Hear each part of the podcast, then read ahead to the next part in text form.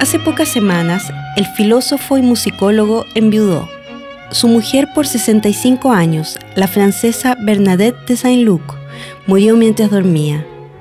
Gastón Sublet, quien escribió una hermosa carta sobre su partida publicada en este diario, dice que desde entonces para él se descoloró el mundo, tanto que pensó que sería mejor que él se fuera luego.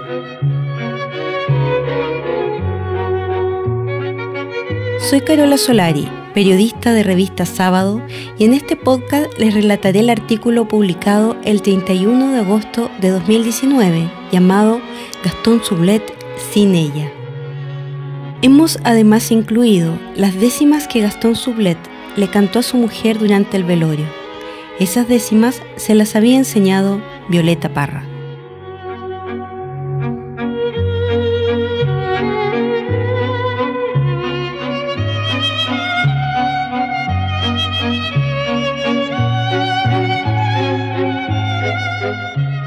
Dos sillones individuales de mimbre en la salita que mira hacia el jardín, en la casona de 1930. Gastón Sublet, filósofo y musicólogo, responsable de haber traspasado las décimas de Violeta Parra a partituras, autor de varios libros, profesor eterno del Instituto de Estética de la Universidad Católica, 92 años, alto, delgado, la barba y el pelo blancos, deja a un lado el bastón de madera y toma asiento en uno de ellos. El otro queda vacío. Gastón Sublet, mirando hacia el frondoso jardín de su quinta en Limache, dice: Qué curioso es cuando uno ha convivido tantos años con una persona y está como acostumbrado a ella. Eh, se producen a la larga dos, tres dos presencias, una inmediata, que es el diario vivir, la persona habla y actúa tal día, y otra es una presencia difusa que se va creando con los años. Y uno eh, vive inmerso en esa presencia sin darse cuenta. Solamente cuando la persona se va para no volver, se realiza esta presencia difusa de dimensiones mucho más amplias que la presencia diaria, que es la experiencia que uno ha tenido con esa persona a través del tiempo. Eso reaparece. Entonces, al irse esa persona, esa, presencia amplia que se formó a través de los años, eh, se convierte en un vacío en un vacío que uno dice, bueno, esto no se puede llenar con nada. Es una tarde tibia y el sol entra por la ventana. Isabel, la hija de Gastón Sublet, alta como él y vestida de negro, se sienta a su lado, en el otro sillón de mimbre. Lo está acompañando porque él no quiere estar solo en esta casa enorme. Han pasado dos semanas desde que su mujer, la francesa Bernadette de Saint-Luc, de 88 años, y con quien compartió 65 aniversarios y tuvo tres hijos, murió al amanecer de un viernes de agosto, y apenas unos días desde que en las cartas al director del diario El Mercurio se publicara un emotivo escrito de su autoría titulado Sin ella, donde reflexiona sobre la ausencia que dejó su partida. En el día a día ¿Cómo ha vivenciado esa ausencia? Ha sido dolorosa porque uno está acostumbrado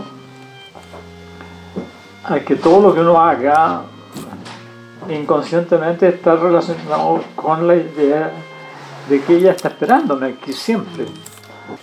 Entonces, eh, cuando ya llega la convicción de que yo puedo llegar aquí y no hay nadie esperando. Es una cosa muy fuerte. Eh, es tan fuerte que al principio uno siente que como que todo perdió sentido. ¿En qué lo nota? O sea, la impresión que yo tenía del mundo, de, mis alumnos, de la sala de clase, de, lo que yo escribo, o, mis excursiones a Valparaíso, a los cerros, eh, yo no me daba cuenta. Tenían como base la idea de que ella siempre estaba aquí.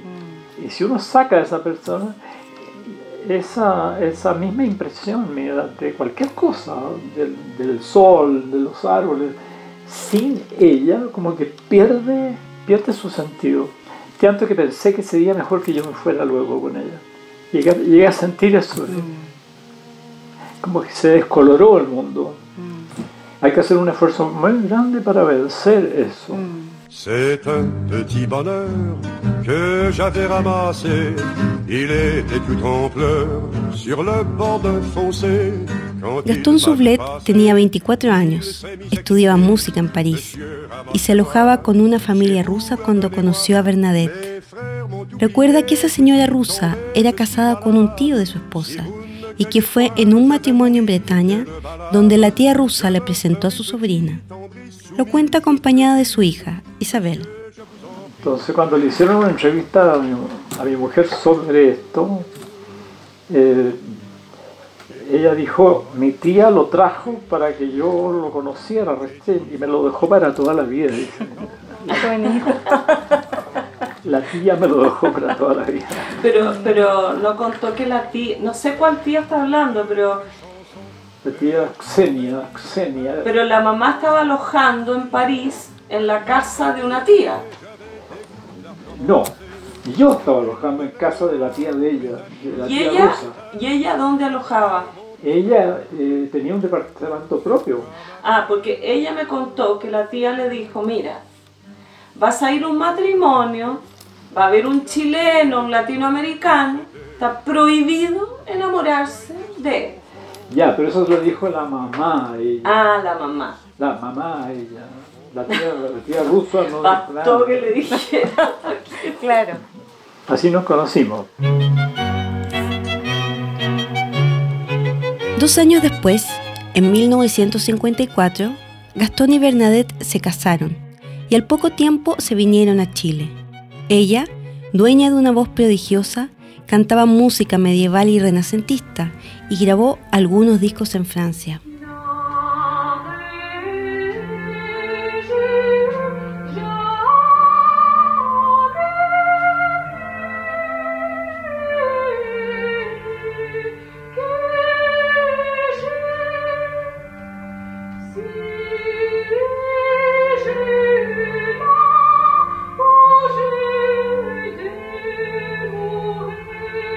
Lo que escuchamos es a Bernadette cantando.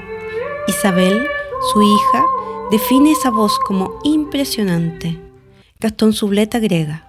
Claro, porque esos discos que grabó en Francia, de música medieval, eh, tuvieron mucho éxito. incluso uno fue nominado al Gran Premio del disco, bueno, no lo ganó, pero fue nominado, por mm. como entre los 10 mejores discos hechos en Francia y tenía una voz estupenda para cantar ese tipo de música. ¿Cuál cree que fue el secreto para que la relación con su señora fuera tan larga?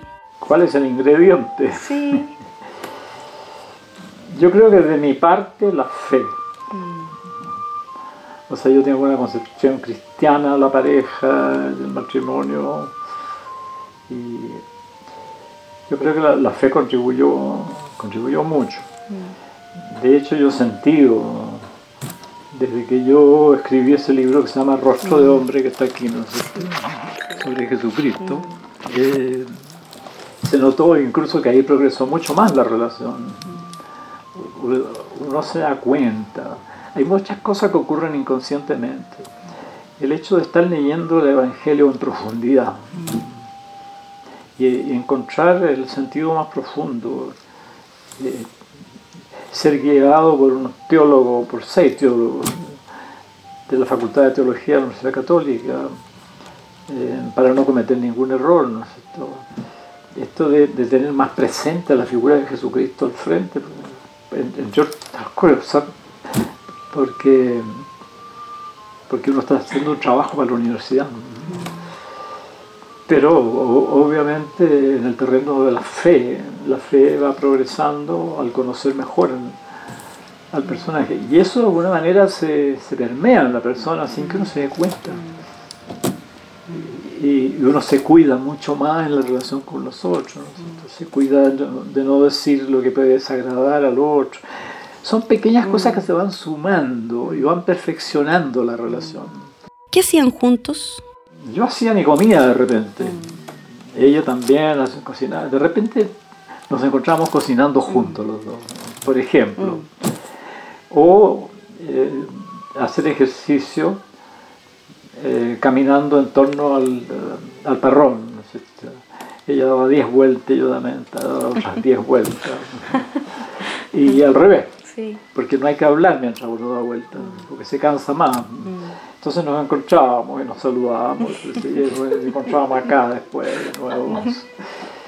Y hubo una época que íbamos mucho al cine, porque yo soy muy xenófilo. Y ella también. Íbamos mucho al cine en Viña ah, Y al cine arte, eh, se puede decir que íbamos todas las semanas. Mm. Ella manejaba, yo no sé manejar auto, mm. ella manejaba. Ahora, cuando ella dejó de manejar, eh, porque ya estaba más insegura, eh, no fuimos más al cine. Mm. Entonces el cine se trasladó a la casa. Empezó a comprar películas, a comprar películas, y las veíamos aquí. ¿no? veíamos las noticias de Europa, también en su televisor, porque tiene un aparato especial para las noticias de Francia. Y a veces intercambiábamos libros. Fierro negro que duerme, fierro negro que gime por cada poro. Más van pasando los años, las cosas son muy distintas. Gastón Sublet relata que a su mujer le gustaba leer a Neruda y a Violeta Parra, y que él le hablaba de la historia de Francia que incluso le contaba cosas que ella no conocía. Bueno, era una muy buena relación. Eso, eso me consuela porque tuvimos una relación mala antes. ¿no? Yo digo en la carta que hubo separación. Ahora, separación eh, en el sentido de que en esos momentos los problemas que había a ambos nos parecían insolubles. Y para eso contribuyó mucho la doctora Hoffman, la doctora Lola Hoffman, a quien consultamos. ¿Fueron juntos en ese tiempo como ya pareja? fui yo a verla, ella no. Ah, ya. Pero quería saber qué opinaba. La, doctora Hoffman dijo, eh, yo creo que usted debe vivir una etapa momentáneamente sin ella y ella sin usted.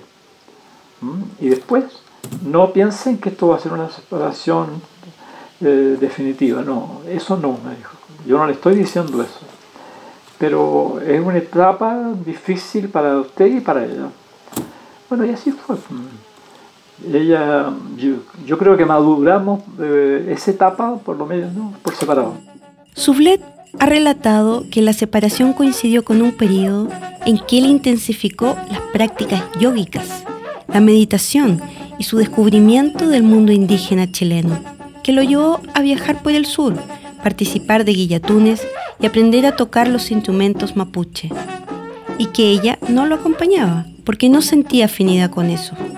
Bueno, desde luego, yo vivía con mi madre cuando nos separamos y cuando murió mi madre ella me escribió una carta y me dijo, yo creo que estamos maduros para, para volver a ensayemos un ensayo nomás, ¿no es cierto? Un ensayo de juntarnos de nuevo y a ver qué pasa.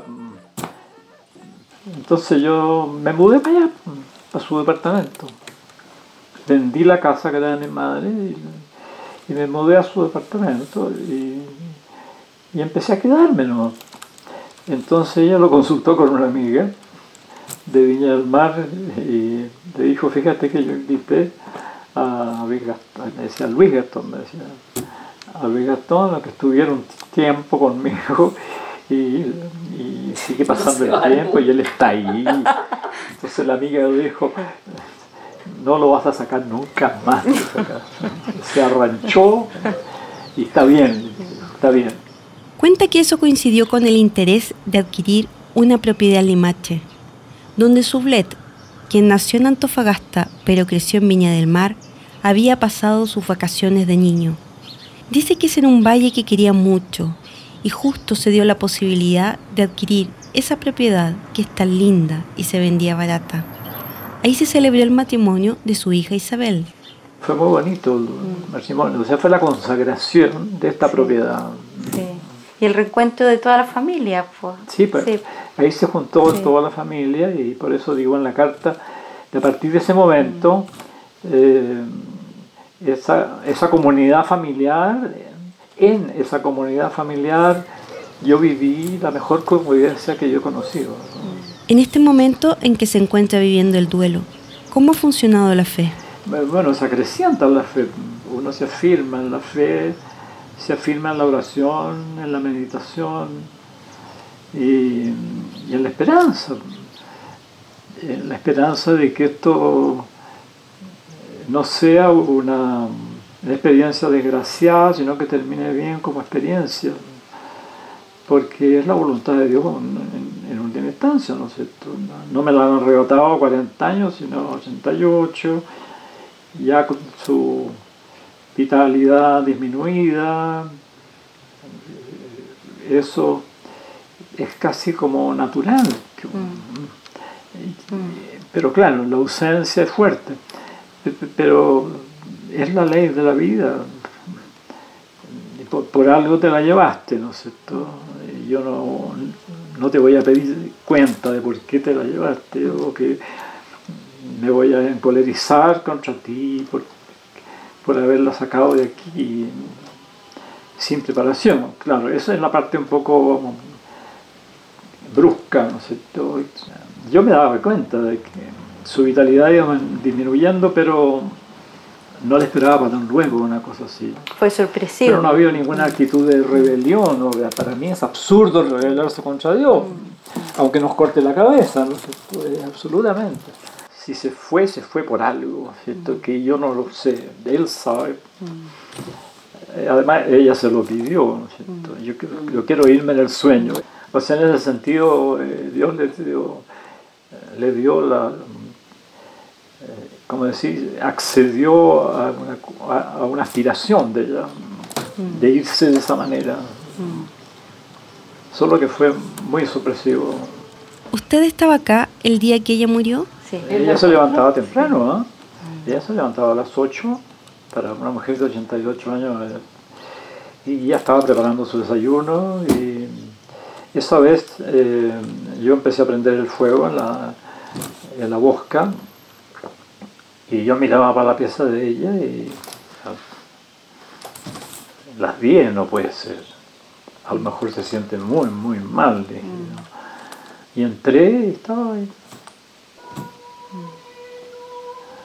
Estaba aún tibia, o sea, según el paramédico que vino a constatar, dijo, esto ha ocurrido al amanecer, dijo. Ha ocurrido por ahí por las 5 de la mañana.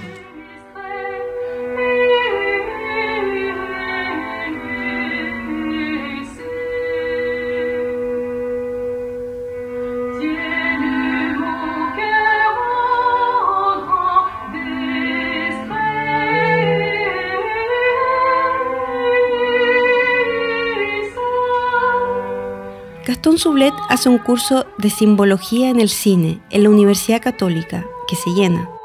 Asisten alumnos de la carrera de Historia, Filosofía y Teatro. Analizan películas, como Forrest Gump o Thelma y Louise, donde él les enseña a decodificar los símbolos ocultos. A ver, todos que están aquí han visto la película Thelma and Louise. Nadie, qué bueno. Es una película feminista, rabiosamente feminista. Los hombres quedan a la altura del betún. Permanece en Santiago entre lunes y miércoles, haciendo sus clases e investigaciones, porque está escribiendo una autobiografía que dice no será cronológica, sino sobre algunos episodios de su vida. Ya tiene escrito el primer capítulo, que trata sobre las experiencias notables que ha tenido con personas que viven en la miseria y los márgenes, de las que dice haber recibido grandes mensajes. También trabaja en un comentario del I Ching, el libro de las mutaciones de Confucio. Los miércoles o a veces los jueves regresa a Limache.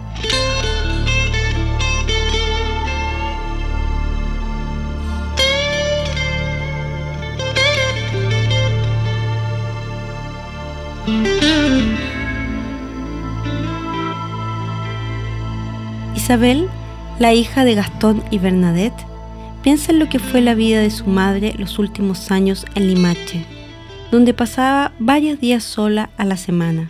Sobre eso dice. Pero lo más probable es que yo hubiera muerto sola. Mm. Si uno mirara su vida, su mm. historia, mi papá no estaba, volvía los miércoles, a veces los jueves, nosotros podíamos venir mm. poco, sí. fin de semana, o sea, ella debería haber muerto sola y hubiera sido terrible que nos llamara porque era nuestra preocupación y nuestra rabia también de que ella no quisiera volver a Santiago, que después lo entendimos. Pero nos daba pena que estuviera tan lejos. Isabel, que es psicóloga, cuenta que justo dejó de trabajar y decidió tomarse un tiempo para acompañar a su madre en la vejez. Y justo se dio así. Y justo yo estaba aquí. Decidí venir una semana a estar con ella. Qué bueno en ese. Eh, mm, sí, para mí. Sí, súper como sí, tranquilizador. Tuvimos conversaciones especiales. Fue, fue curioso mm. lo que pasó. Mm. Fue rara la última conversación que tuvimos los tres. Lo especial. Gastón Sublet agrega. Sí, fue muy provincial como ocurrió. Extraño. Ocurrió lo que ella vivió. Estaba, estaba yo, no estaba en Santiago. Y excepcionalmente ella estaba aquí. Eso fue perfecto todo. Mm. Mi hijo llegó a las pocas horas. Eh, fuimos a la funeraria eh, con mi yerno eh, y se registró todo este, papeleo, todas estas cosas con el cementerio número uno de Valparaíso, donde está la tumba de los Sublet, y se solucionó en 24 horas todo. En el velorio, Gastón Sublet cantó unas décimas que le enseñó Violeta Parra, que ahora vuelve a entonar. Saludo primeramente Saludo primeramente a tu dulcísimo Padre. También saludo a la Madre que te sostuvo en el vientre. Saludo a esta noble gente que te da tal reverencia, pidiéndole a Dios clemencia que te dé tu salvación. En presencia del Señor, saludo a la hermosa mesa. Amén. Madre mía, ya me voy, para el cielo voy contenta, dándole agradecimiento por toda mi creación, por toda mi creación. Ya me recogió el Señor de esta tierra santa hermosa la Virgen está gloriosa, me tiene cura de flores y al sonido de los primores. Yo estoy cuidando una rosa, yo estoy cuidando una rosa.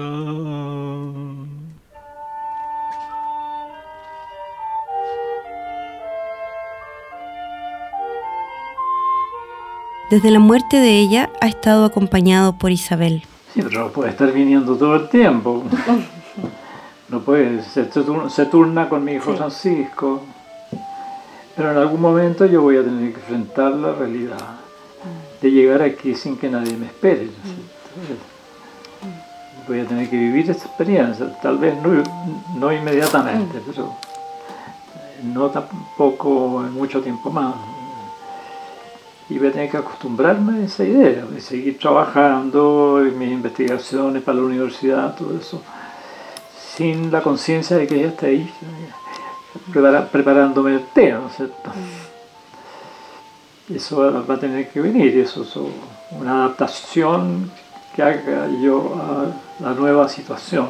Eso es difícil porque las casas están llenas de recuerdos. Hay una impregnación, como que la persona Impregnó los muros, los mm. vidrios, todo. Isabel agrega. Además la identidad de las personas siempre es en relación a un otro. Mm. Entonces en psicología uno mm. entiende la construcción identitaria ante alguien. Entonces él no se había dado cuenta que ser Gastón Sublet es ser ante ella. y de repente ella desaparece y ¡pum! Se pone en juego la identidad, no es, no es algo menor.